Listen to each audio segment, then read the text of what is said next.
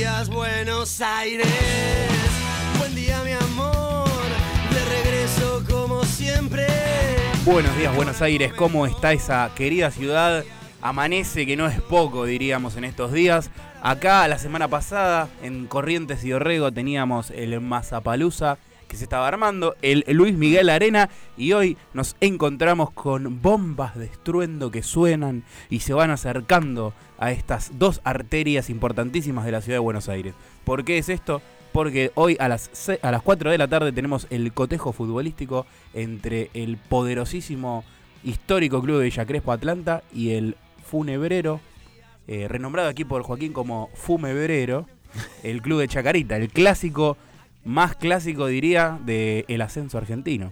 Hoy. No, tanto te parece. Es muy importante. Está el superclásico, no menosprecia al Boy Chicago, que es el superclásico del ascenso. Lo que pasa es que si vos mirás la tabla histórica del fútbol, Chacareta y Atlanta debieran estar entre los 20 equipos eh, con más eh, partidos en la primera Argentina. Eso Por lo cual, que estén en, el ascenso es medio una rareza. Lo que pasa es que los últimos 20, 30 años han estado ahí. Una rara avis. ¿Cómo andás? Bien, todo bien. Eh, suena alguna bomba de estruendo cada tanto. Una forma de decir. Es una forma de decir el todo bien. Eh, ¿Sobreviviste la primera semana post Miley? Eh, podría decirse que sí. Con lo justo llegué porque encima fue mi semana que he vuelto a cursar entera, obviamente, en la facultad. Se sumó eso y se sumó también como cierto ánimo de alteración entre padres, alumnos en el colegio, una tormenta inesperadísima. Ah, sí, también eso. Se adelantó Santa Rosa. Te veo subiéndote a la ola, no convidas mate ya, así que te veo en la, en la ola del león. Así que bueno, buenísimo. Recibí algunas quejas el otro día, eh, fui al diario a laburar, el domingo por supuesto, y veíamos que se quejaban los periodistas porque en el búnker de Miley no había catering. No así en el de Juntos por el Cambio, que mi hermana fue a sacar fotos y me dijo que había muy, muy buen catering, mucha comida, mucha bebida y algunos personajes tipo el cohete que va rumbo al sol, Jorge Porcel Jr., el mago sin dientes, Lorna, Locomotor Oliveras, que eh, forma parte orgánicamente del esquema de Patricia Bullrich en, en Santa Fe, la locomotora. Gran fauna, ¿eh? Gran fauna. Espectacular. Conocidas además son conocidas son además las el catering de, Juntos por el Cambio histórico. Sí, sí, muy no sabía este detalle que eh, el catering de Libertad Avanza no estaba No, hubo, quejas. No sé cómo se resolvió, en qué decantó, pero sí había quejas de que estaban aplicando su, su modelo de gobierno a escala en el en el en el búnker. Entonces no había no había morfi, no había mor en principio, después no sé, después no sé. Bueno, y lógicamente creo que la noticia que a todos nos ha arrasado es eh, la victoria de arrasadora también de, e inesperada de, de mm, Libertad Avanza. Vamos a charlar esta, este mediodía, 12 y cuarto, con Juan Courel, economista de Alaska, ¿no? No, economista eh, no, perdón, consultor. consultor político de Alaska. Eh, y bueno, nos va a tratar de desasnar un poco, de entender cómo fue que llegamos a este enorme y avasallante voto. Trabajó en muchas campañas importantes junto al peronismo en diversas etapas. Lo tuvimos el año pasado, cuando esto era no, no había forma de creer en un escenario así. Si bien no, no, no eran tiempos de vacas gordas tampoco, pero. pero habíamos concluido entre todos que era obvio que Cristina no se presentaba cuando mucha mm. gente estaba, eh, Cristina se va a presentar. Sí, sí, y lo que faltaba todavía. Mm. Bueno, eh, a mí me da, yo hacía una reflexión en Twitter el otro día que lo pensaba y, bueno, no pude volcarlo en una nota, pero que mm, me da mucha bronca que siempre después de las pasos seamos todos más pobres. ¿Te diste cuenta que está pasando eso últimamente? Sí. Bueno, pero eso es un error también de nuestro sistema electoral desde las pasos, porque las pasos tienen 10 años como mucho. Eso mismo. Y eso que se dirimía internamente en el partido ahora se hace a cielo abierto y es lo que produce en cierta forma el gran tiempo que hay, ¿no? Entre hay cuánto Sí, dos, tres, meses, tres no, meses. No, entre lo que son las pasos y un hipotético balotaje y asunción. Ah, eso sí, cuatro o cinco meses de distancia. Sí, más todavía. Pero eh, el tema es, una vez fue porque Macri dejó correr al dólar, subió naftas, todo, se enojó. Ahora no pasó eso, pero igual pasó. Entonces, eh, no hay forma de que no seamos más pobres. No, no lo entiendo. Me da bronca. eliminando las pasos. Y bueno, no sé, hay que encontrar. Eh, si no es muy acotada la democracia. Y sí que. Mm, eh, que más que una encuesta a cielo abierto parece un disparo en la noche o decía una borrachera dominical y la resaca se pagan cuotas en la semana Y es un desastre y ya varios eh, gremios, ATE, la bancaria, camion, camioneros ya negocia, ya reabrieron paritarias o están exigiendo urgente reapertura de las paritarias porque una devaluación eh, convalidada por el gobierno del oficial del 22% el lunes y casi un 30% del blue en tres días, que bueno, después eh, afortunadamente descendió, pero ya los precios no bajan. O sea, quedaron 800 pesos el blue, quedó en 800 pesos. El bolsillo de los trabajadores no es la única víctima después de estas elecciones. Y no. Hay otra. Hay otra. Hay una víctima también del espacio sideral que, debe estar volviendo a su planeta. se, lo vio poco en la semana, Horacio. Y debe estar eh, aprontando los detalles para volver en su nave, debe estar haciendo el cambio de aceite. Para y Melmac. Y sí, que si bien este, todos esperábamos ¿no? Eh, que, que Patricia iba a ganar, creíamos yo tenía alguna esperanza, no esperanza porque no apostaba nada por la reta, pero que sí veía que la reta, al ser abierta, no ser las primarias que votan solo los afiliados, bueno, si eran afiliados solo de Junto por el Cambio del PRO, ganaba Patricia por afano. Pero al ser abierta con la estructura de la UCR, pero loco, no pudo ni ganar Jujuy. Es una locura. Nada. Digo Jujuy porque está Gerardo Morales, que es su compañero de fórmula. Pero se quedó sin nada. Perdió la capital que apostó abiertamente a Lustó. Lustó ninguna intención de pelear la diferencia del 1% que quedó con... Ni apareció, no lo he visto eh, otro que no sabemos dónde anda. No, apareció en el búnker, esto me, contó mi hermana, que fue el que salió, apareció después Jorge Macri. Y cuando terminaron de hablar, me dijo mi hermana que uno de seguridad le dijo, bueno, terminó, ¿no? Y le no, todavía faltaba Macri, Bulti, se quiere ir a la goma. Eh, no, y otra cuestión también que es noticia ahora en esta mañana de sábado 19 de agosto, es que ayer la jueza María Servini de Cubría pidió que por favor se eliminara el tema del voto electrónico y hoy la ciudad de Buenos Aires ha hecho efectiva esta demanda. Es decir, que en octubre, en las generales, Buenos Aires no va a votar con voto electrónico. Volvemos al papel, Volvemos a la vieja usanza. No hay ah, forma de... Encima de eso también perdió, digo, su batalla, su gesta.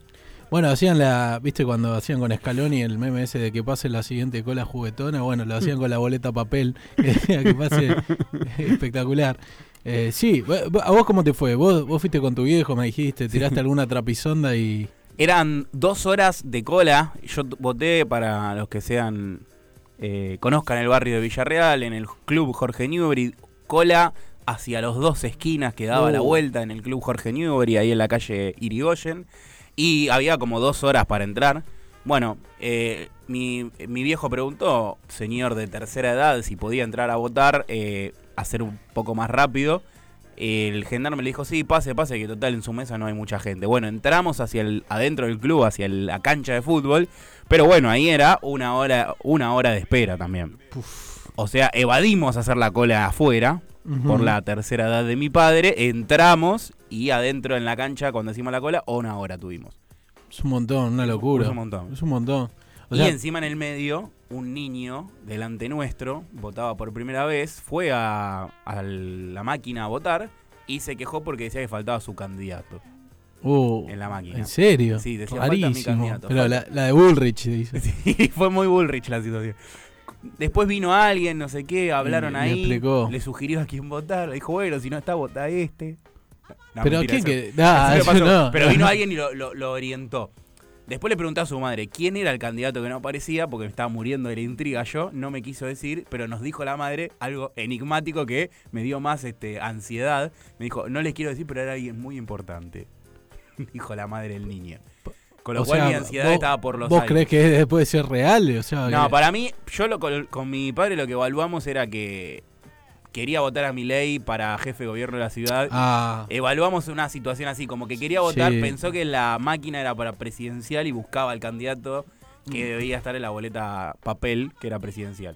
Esa es la, conclusión que nosotros hicimos. Es que eso, un poco se prestaba también a la confusión de eso, eh, todo el sistema. Yo sí vi esta semana mucha gente espantada, por ejemplo, mi tía, que debe ser la persona más gorila del universo, eh, probablemente lo vote a masa, eso sí, cortando boleta para votar a. diciendo que iba a votar a Lustó, sin entender, ¿no? En octubre, mm. no, Lustó no corre más. Pero después, claro, cuando te vienen. No, no, es un. Por lo menos hasta estos pasos era un voto aparte, no, no es que mm. votases uno y uno juntos. No, no, es una elección, un comicio aparte, en el mismo lugar y todo, pero, pero aparte. Mi prima también, que no, no votó porque estaba internada porque es diabética. Y dijo, no, yo tengo que ir a votar si gana este loco. O sea, está como Totalmente. bajando algo de información.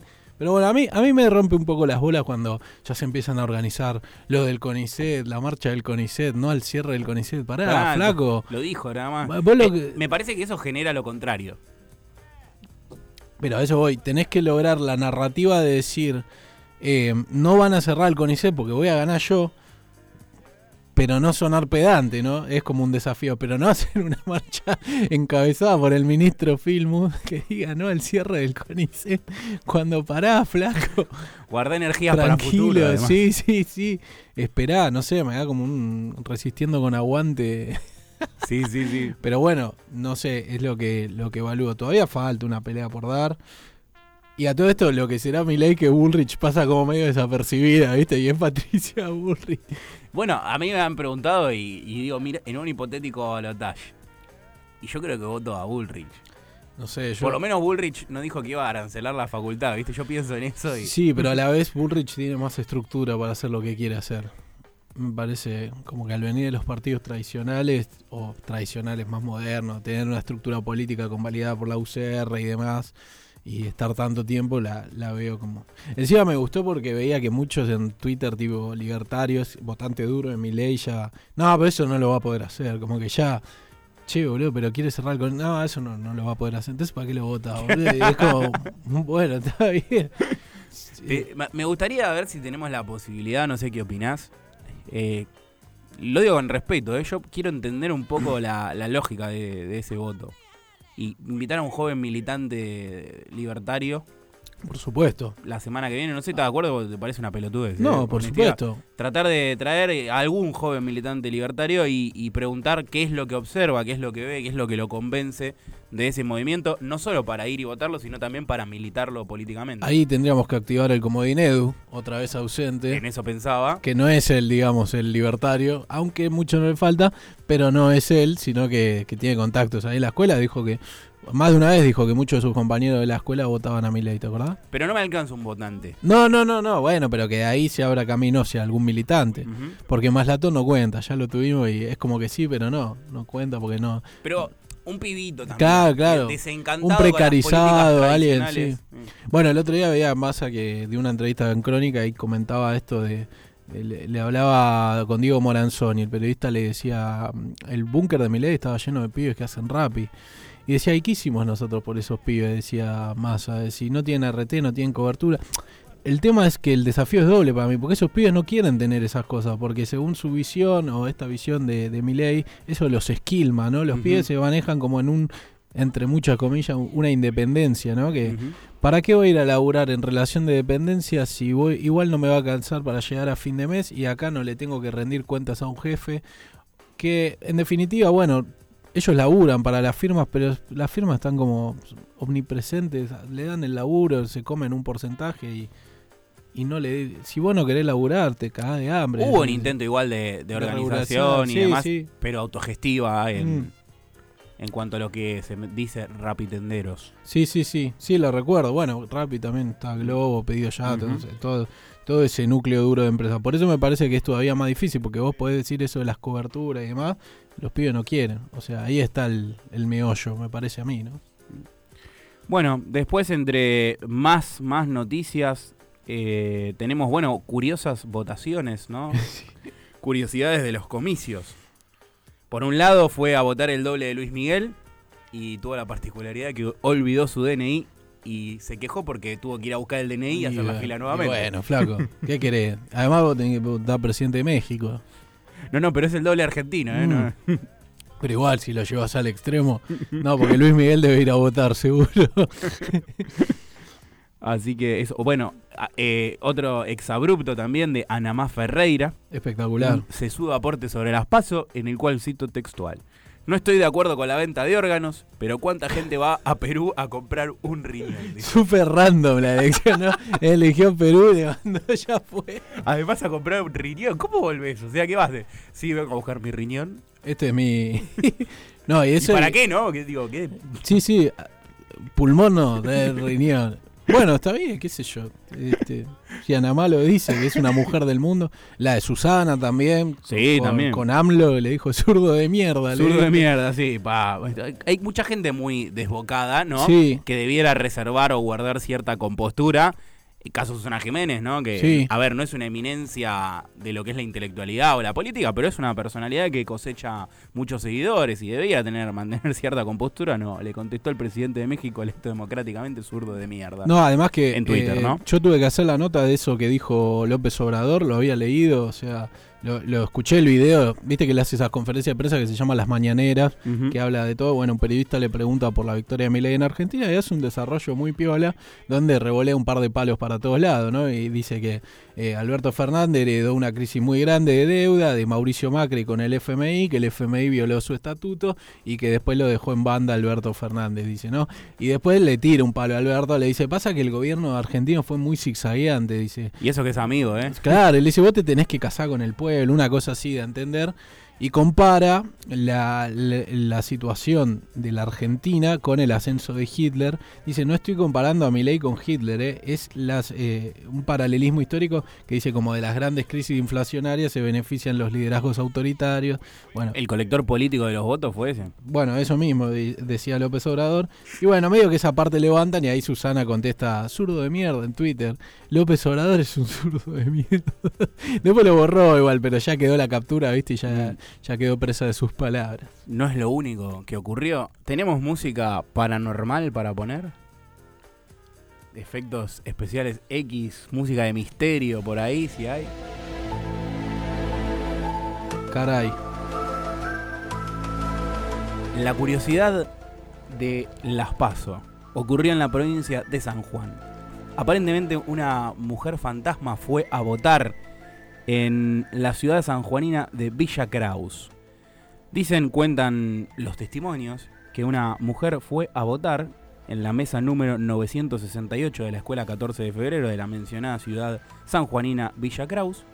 Una mujer muy anciana se apersonó en la mesa, dejó su DNI, entró al cuarto oscuro, pasaron 10 minutos, la persona no salía, la señora, pasaron 15, no salía, 20, y la persona siguiente en la fila dijo, ya hace mucho que está esta señora mayor dentro del cuarto oscuro eligiendo su boleta. Se apersonan las autoridades de mesa a la puerta, preguntan si está todo bien, nadie responde. Siguen preguntando una vez más, nadie responde, deciden abrir la puerta y cuando abren la puerta, nada adentro, no había ninguna persona adentro. Dice, bueno, vamos a buscar el DNI de esta persona para ver qué ha pasado, si se ha escapado, se ha salido por la ventana. Cuando van a buscar el DNI en la mesa, no estaba. En San Juan. En San Juan, en la ciudad de Villa Kraus. Testimonios afirman, después pueden buscarlos, que todos vieron a la persona muy mayor, esta señora, entrar al cuarto oscuro, incluso dejar el DNI, pero después la señora y el DNI se esfumaron. Espectacular. Una situación interdimensional. Ahí sí que se tarda, ¿eh? Llevar una vuelta de tuerca le dieron al voto electrónico de la reta y generaron la, el sumum de las demoras. Espectacular. Bueno, Banco, un abrazo a la señora fantasma que votó a Milei, seguro, ¿no? Ya Hay un voto de más ahí y es Sí, para sí, Milei. Sí, sí, espectacular. Bueno, efemérides. ¿Tenemos algo? Efemeridens. Hoy, me parece que fecha importantísima, cumpliría 78 años Sandro de América. Blessed, abrazo. Queremos mucho a Sandro en este programa, me parece uno de nuestros referentes culturales en este país.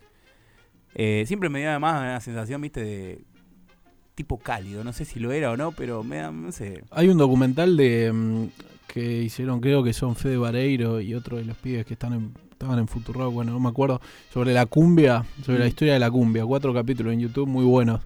Y, en un momento hablan de cómo era medio grasa la cumbia, ¿no? En los 70, qué sé yo, y ponen un fragmento de una entrevista de Sandro. Y, y Sandro dice, los grandes grupos de cumbia. Dice, además es tan lindo, le dice la conductora, bailar cumbia. Dice, pero ¿cómo que no?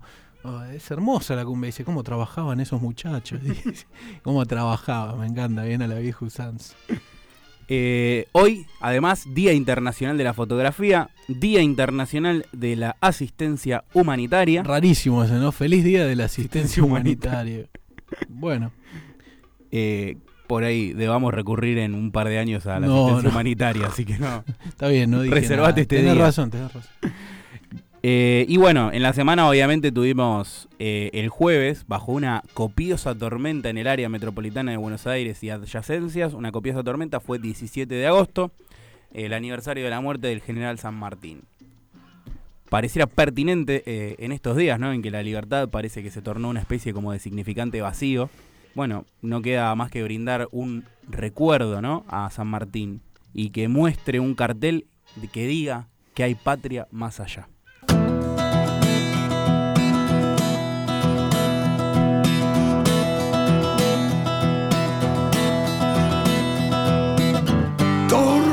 Torquín le película donde la 76 pide a gritos macadam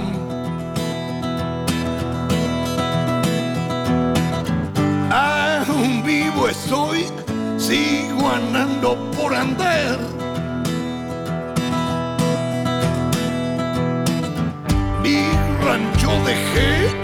tras las sierras del Pigüé.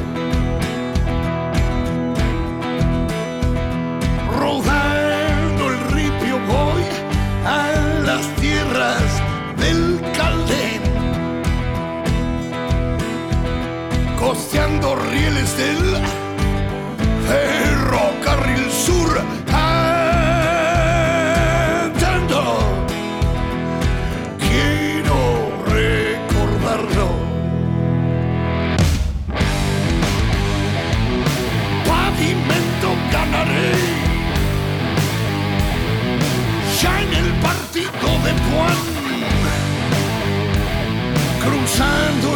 A nivel. El pueblo Felipe Solá. Sé, sé y recé. Porque muestre un cartel que hay patria más allá. 17 de agosto, muerte del gran general. Don José de San Martín, que patria parió cantando. Estoy recordándolo. ¡Eh!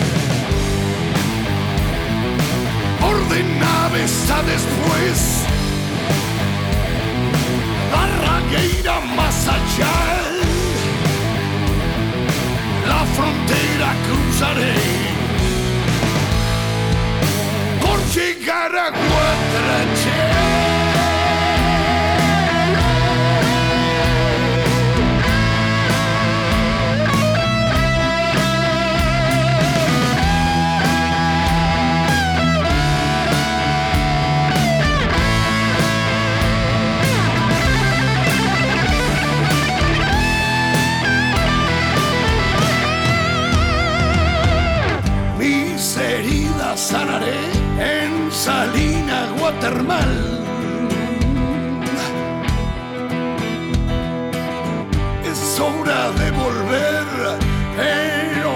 de olvidar. El destierro cruel que el Pampa sufrió